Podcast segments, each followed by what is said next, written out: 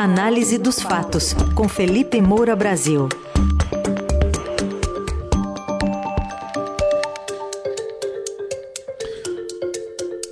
Hoje em destaque a reaproximação entre Sérgio Moro e Jair Bolsonaro e qual é o papel da, do ex-juiz na campanha do presidente, campanha reeleição. A gente vai abordar também o tiroteio que ontem em Paraisópolis interrompeu uma visita do candidato ao governo de São Paulo, Tarcísio de Freitas. Felipe, bom dia. Salve, salve, Raizen, Carol, equipe da Dourada FM, melhores ouvintes, sempre um prazer falar com vocês. Bom dia, Felipe. Bom, diante desse fracasso em se projetar como uma terceira via na corrida presidencial, a gente viu Sérgio Moro ressurgindo ao lado do presidente, como uma espécie de assessor ali no debate né, contra Lula é, na Band. Isso anos depois de ter sido despejado ali, alijado né, do governo, de ter demonstrado que é, também não é um baita estrategista, ao menos sobre a própria carreira. Isso não é o seu forte. Esse retorno de Moro a Bolsonaro chega a desmoralizar ainda mais o combate à corrupção? E qual o risco do presidente também descartar o ex-juiz eleito? Bom, Carol, primeiro vamos falar aqui de uma maneira mais pragmática sobre a função do Sérgio Moro na campanha do Jair Bolsonaro nesse momento. A função dele é atrair de volta os eleitores que votaram em Jair Bolsonaro em 2018 e que se frustraram com o descumprimento de promessas, com esses estelionatos eleitorais, com a própria sabotagem do combate à corrupção apontada anteriormente pelo próprio Sérgio Moro. Lembrando que o Moro foi ministro da Justiça e Segurança Pública do governo Bolsonaro e teve diversos ruídos com o presidente, porque queria endurecer a legislação penal, queria a independência e a autonomia de órgãos de fiscalização e controle da própria Polícia Federal.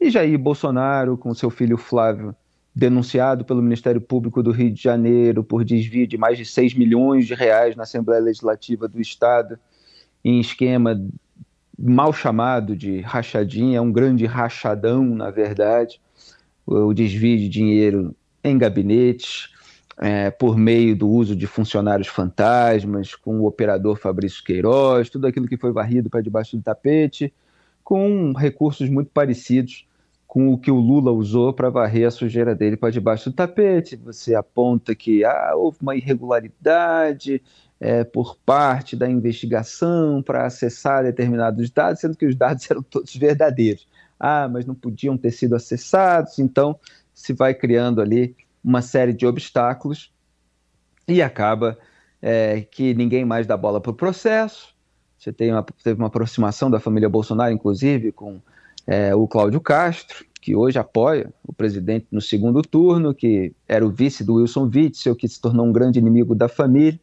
E aí chegou ao poder, escolheu então o procurador aqui é, do Rio de Janeiro, né? aqui não, porque eu estou em São Paulo nesse momento, mas lá, lá, do Rio de Janeiro, que acabou com o GAEC, o órgão, o grupo anticorrupção que investigou as rachadinhas. Então, tudo isso foi meio varrido para debaixo do tapete, mas naquele momento em que o Moro estava com o governo, a família Bolsonaro estava muito preocupada e acabou o presidente sancionando jabutis no pacote anticrime, é, como a restrição à delação premiada, a restrição à prisão preventiva, a criação da figura do juiz de garantias, é, transferiu o COAF do Ministério da Justiça, onde o Moro estava, é, para o Ministério da Economia, depois Banco Central, onde a ingerência política seria mais fácil é, uma série de medidas. Né? O próprio afrouxamento depois da lei de improbidade administrativa é muito significativo de que Jair Bolsonaro é, adotou ali é, um, um, caminho bastante diferente da pauta anticorrupção do Sérgio Moro. E aí culminou tudo isso com a ingerência política na Polícia Federal, é, Jair Bolsonaro estava preocupado com o avanço de inquéritos sobre o Flávio Bolsonaro, um deles, que era um inquérito eleitoral, desdobramento da, do rachadão, na superintendência da PF no Rio de Janeiro. Ele queria trocar o superintendente da PF no Rio. O presidente não troca diretamente o superintendente da PF, ele precisa trocar o diretor geral da corporação. É, e o Moro não queria, porque a corporação ia bem tecnicamente, e ele, como ministro, para quem Jair Bolsonaro tinha dado carta branca para nomear o diretor da Polícia Federal, não queria responder por alguém colocado é, pelo presidente com interesses outros, é, sem qualquer motivação técnica. Então saiu do governo falando isso e passou a apontar que Jair Bolsonaro não teve nenhum compromisso é, com o combate à corrupção. É, então Moro teve essa tentativa de é, ser candidato a presidente pelo Podemos, aí depois o partido meio que desistiu da candidatura dele, ele foi é, pô, tinha falta de dinheiro, tinha uma série de problemas, falta de mobilização do partido. Os partidos hoje estão mais preocupados em formar uma bancada grande é, de deputados federais, porque quanto mais deputados você elege, mais você tem a fatia dos fundos públicos, tanto partidário quanto eleitoral.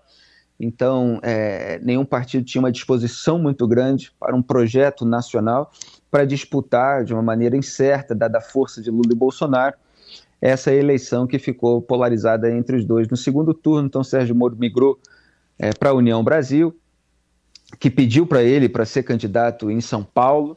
Ele foi para São Paulo, ele que é do Paraná. Aí o PT entrou com ação de impugnação, a Justiça Eleitoral vetou a transferência eleitoral dele. É, pode ter sido um tiro do pé do PT, e eu apontei isso na época, é, porque o Moro estava muito forte nas pesquisas no Paraná. Aí ele acabou voltando e de fato foi eleito senador pelo Paraná. Quer dizer, de repente em São Paulo ele teria é, uma situação mais complicada, concorrendo com o próprio Marcos Pontes, que acabou eleito, e com o Márcio França, que liderou, é, de acordo com as pesquisas, né, que acabaram não acertando, é, toda a disputa. Então, o Moro foi eleito senador no Paraná, é, falando para o eleitorado bolsonarista do Estado, que, enfim, votou mais no Jair Bolsonaro, e ele não tinha como mudar em poucos meses, já que não teve assim muito tempo para construir essa candidatura, a cabeça do eleitorado, é, sendo que o cenário nacional já estava ali mais polarizado entre o Lula e o, e o Bolsonaro. É, então ele precisou conversar com o eleitor bolsonarista. E o Bolsonaro não interferiu diretamente nessa eleição de uma maneira mais incisiva. Ele poderia ter passado a corrida eleitoral atacando Sérgio Moro, mas também houve um cálculo por parte do presidente, já que ele próprio estava em disputa e precisava re, reaver o eleitorado perdido em 2018. Então ele deixou correr a eleição no Paraná, não fez um movimento, por exemplo, de chegar próximo do, do é, governador, que acabou reeleito, Ratinho Júnior, com 69% dos votos, então assim, alguém que tem muita popularidade no Estado, muita influência, e poderia falar para o Ratinho para adotar ali o candidato bolsonarista, que, que era o Paulo Eduardo Martins, não era o Sérgio Moro, o candidato da base bolsonarista ao, à vaga do Senado pelo Paraná. É, o Paulo Eduardo Martins ficou na aba do Jair Bolsonaro, é, o Bolsonaro, às vésperas da eleição, foi lá é, dar discurso em, em, Londrina, por exemplo. O, o, o, Paulo Eduardo ficou com a bandeira do Brasil andando do lado do Bolsonaro o tempo todo é, para tentar sugar aqueles votos bolsonaristas, mas é, o Bolsonaro, portanto, não interferiu para que o Moro fosse é, alijado e deixou que o Moro chegasse perto do Ratinho Júnior também, explorasse ali a influência que ele tem. E o Moro acabou se, sendo eleito porque a força é, do combate à corrupção da Lava Jato, na terra onde ela nasceu, ainda é muito forte e ele superou um candidato bolsonarista que não é um candidato é, de ponta, de forte carisma e apelo nacional. Então houve essa retribuição do Moro apoiando a campanha do Jair Bolsonaro nesse momento. Esse não é o único fator, evidentemente. É, o, o, o, Lula prometeu perseguir o Sérgio Moro, a gente já vai ouvir, inclusive, um áudio né, de uma live é, do, do, Lula nesse sentido. É, o Moro, como juiz da Lava Jato, é, foi o primeiro a condenar o Lula, não foi o único. Né? Há muita distorção, muito ranço anti-Moro e anti-Lava Jato na imprensa, de modo que o noticiário fica tremendamente confuso, a gente precisa contextualizar as coisas. Então, é claro que ele acompanhou é, as minúcias de todo o processo, ele sabe o que, que foi o Petrolão, foi uma baita de uma roubalheira, só pessoas abduzidas pela bolha de propaganda petista não reconhecem o que aconteceu na Petrobras um monte de empresário corruptor pagando propina para agente político e agente público, para diretores, inclusive nomeados pelo próprio Lula, é, como aponta é, o, o, Sérgio Moro, é, o, a, a, estatal de economia mista tendo sido é, distribuída ali para outros parlamentares, no esquema de compra de apoio parlamentar também, que é uma fraude à democracia em dois sentidos, porque você tem o desvio do dinheiro ainda para financiamento ilícito de campanha. Então você tem um governo que compra apoio parlamentar distribuindo nacos do Estado para pessoas roubarem, e ainda você tem o desvio de dinheiro que vai para o financiamento ilícito de campanha, que é uma concorrência desleal com as demais candidaturas que não tem o dinheiro roubado. Então, toda essa história de frente ampla democrática não, não tem correspondência com o histórico dos fatos.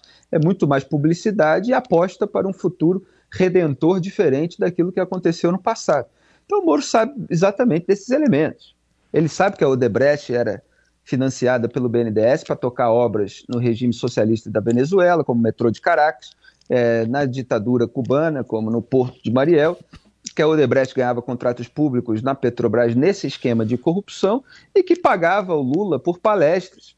Então, o pessoal lá, beneficiário do Bolsa Família, estava recebendo 190 reais, o Lula estava recebendo 200 mil de uma empreiteira com contratos públicos que customizou e reformou o imóvel de Atibaia que ele frequentou pelo menos 111 vezes.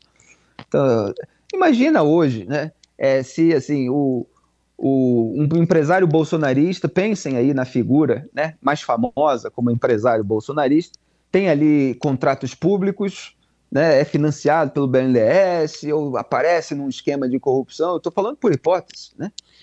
E aí surge a notícia de que o Bolsonaro, a empresa dele particular, está recebendo, o Bolsonaro está dando palestras, sendo remunerado por um empresário que tem contratos públicos. O Bolsonaro está com um imóvel é, de luxo que foi reformado e customizado por um empresário que tem contratos públicos. Imagina o escândalo que seria. Então as pessoas perdem a dimensão daquilo que aconteceu. O Moro sabe o que aconteceu. Nós que vivemos aquela época sabemos e os petistas fingem que aquilo não aconteceu. E isso deu muita força para o bolsonarismo, né? esse não reconhecimento, esse despreparo, inclusive, do Lula para rebater as acusações é, de corrupção no último debate, assim como o Bolsonaro foi atropelado em matéria de pandemia, porque ambas as posições são indefensáveis.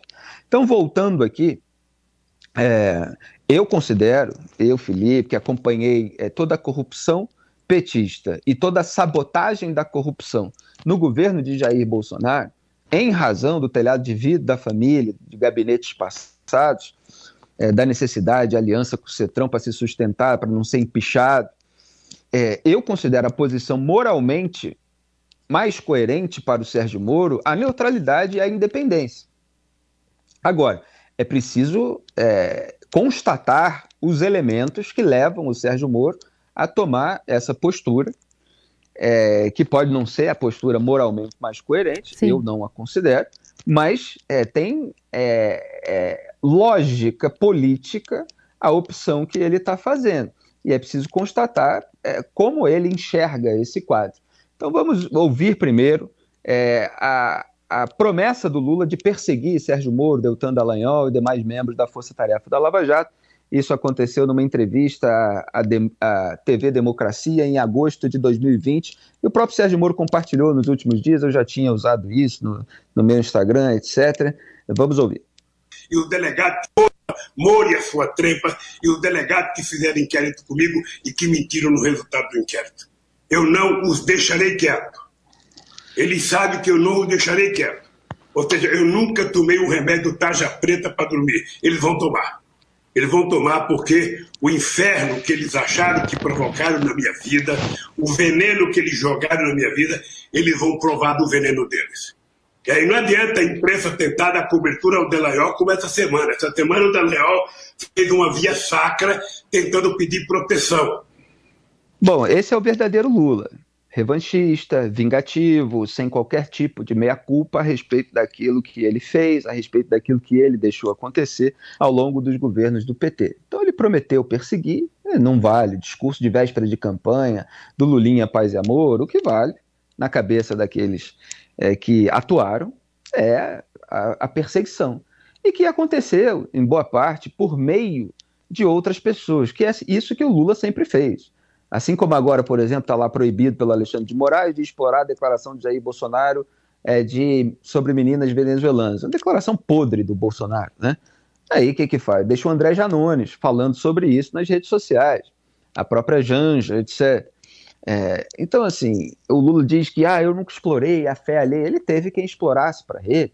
É, tinha militantes petistas, apontei em 2015, na, em coluna, é, no, na CNBB na época, no CONIC, é, ele próprio, no documentário é, entre atos do João Moreira Salles, falava do, é, é, de como o PT é, ocupou ali a base da Igreja Católica. Então, Lula sempre teve quem fizesse as coisas para ele. Às vezes, ele solta uma declaração como essa, em que ele confessa as suas intenções. Então, assim, o Moro, o Deltan Dallagnol, tem motivos para não querer o Lula no poder, tem receios é, de perseguição e sabem é, os males provocados pelo petismo. E sabe que, com a caneta na mão, o sujeito pode recompensar quem persiga os seus inimigos.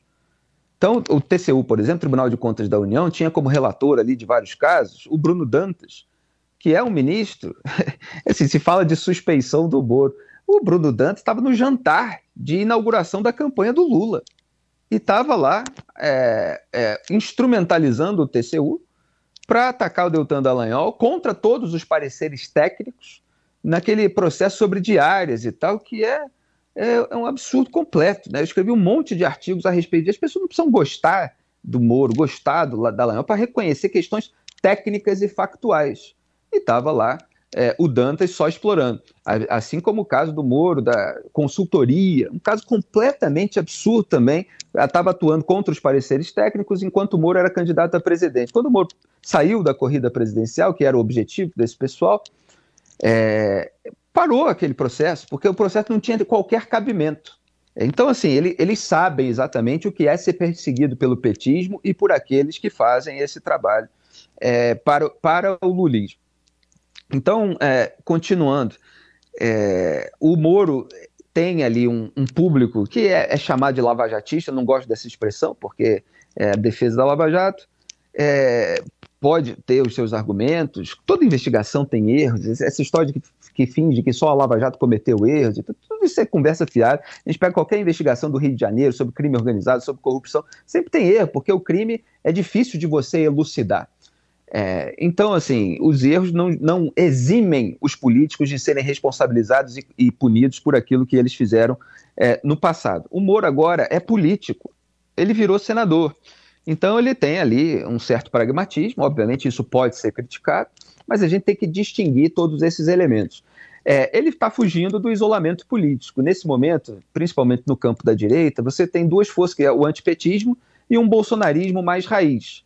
É muita gente pelo antipetismo acaba escolhendo o Bolsonaro porque é a opção que tem. Muitos escolhem até com o nariz tapado. E você tem o bolsonarismo mais radical e tal, que idolatra o Jair Bolsonaro. É, esse público defensor da Lava Jato, do combate à corrupção, ele ficou menor em toda essa polarização. Então, esse público está decepcionado com o Sérgio Moro, acha que ele deveria ficar independente, é, de maneira mais coerente. Mas, para construir alianças, para conseguir eventualmente apro aprovar projetos e para se tornar um líder político dentro desse campo é, ideológico e de rejeição à, à esquerda e, e, ao petismo, ele foi formando essas alianças. E claro que tem essas, esses constrangimentos de ele ficar lá perto do Ciro Nogueira, por exemplo, que foi alvo no inquérito do, quadrilhão do PP, etc. Mas ele forneceu ali subsídios para o Jair Bolsonaro a respeito de criminalidade, transferência de preso, é, de líder de facção criminosa para presídio federal, os dados das refinarias, é, Abreu e Lima, etc., onde havia é, é, roubalheira petista, o Bolsonaro ficou mais preparado para atropelar o Lula em matéria de corrupção. Os bolsonaristas aplaudem o Sérgio Moro, é um eleitorado artificial, porque se ele for, como ele está dizendo que vai ser, um senador independente, pode surgir ruídos com o Bolsonaro, com o bolsonarismo, e ele perder de novo é, o carinho dessa torcida de momento que idolatra é, o, o, Jair Bolsonaro. E ele perde é, essa, é, esse, esse, essa admiração é, do eleitorado mais é, defensor da Lava Jato. Então, assim, é arriscado, mas ele é senador eleito, tem oito anos de mandato e quer fazer planeja é, participar de uma eleição majoritária em 2026. Pode ser para o governo do Paraná ou, eventualmente, para a presidência da República, a depender da força que o bolsonarismo esteja. Né? Se o Bolsonaro perder agora, o Moro pode se tornar uma liderança de oposição antipetista no eventual governo Lula e, quem sabe, é, ganhar até mais força do que o próprio Bolsonaro, sem meios de. Aí vai depender de toda uma reconfiguração nesse campo da direita. Então, assim, dá para compreender os elementos que levam o Moro a fazer isso embora eu considere que seja moralmente mais coerente a, a, a independência. E uma última coisa, com perdão da extensão, as associações que se fazem de ah, agora apoia o Bolsonaro, ah, então está tudo explicado, que desde a época em que era juiz havia isso, etc. Isso tudo é conversa fiada. O sujeito foi juiz, o sujeito condenou o Lula há 15 meses da eleição, quando o Bolsonaro não era visto por ninguém como alguém que tivesse chance, talvez eu estivesse dizendo lá, ó, Bolsonaro tem a força, porque tem um campo aqui onde existe uma lacuna de representatividade, porque eu falava essas coisas. Mas o Bolsonaro, a candidatura, a pré-candidatura dele, há 15 meses da eleição, é, era frágil, podia não, não se consolidar e era ridicularizada na imprensa. E o, o Lula foi condenado depois em segunda instância, foi é, mantida a condenação pelo Superior Tribunal de Justiça e houve as manobras jurídicas que empurraram tudo para debaixo do tapete. Então, essa análise pós-fato, que é muito feita agora, é mais compra de narrativa petista. É, ele saiu é, é, é, e, e, foi atuar como ministro, e você nunca encontrou uma evidência, porque não existe né, uma prova de que ele tomou decisões na Lava Jato já mancomunado, já tendo sido convidado pelo Paulo Guedes. Ele foi lá na Câmara, foi lá no Senado, falou oito horas, foi interrogado. É, e ninguém conseguiu mostrar, porque o Paulo Guedes convidou o Moro só depois das decisões a respeito dos casos envolvendo Lula, mas muito depois. É, e aí ele largou o magistrado e foi para o governo. Então não dá para misturar as coisas. Repito, tem as críticas, a questão moral, a questão da coerência. É, ele fez uma escolha política, está dentro do jogo político, e nada disso tem a ver com o que foi decidido lá atrás, quando ele era juiz de, de, de uma vara onde chegou uma denúncia contra o Lula que não foi feita por ele, a partir de uma investigação de uma força-tarefa. É, então, assim, cada coisa no seu devido lugar, o debate público está uma confusão com essas narrativas políticas eleitorais.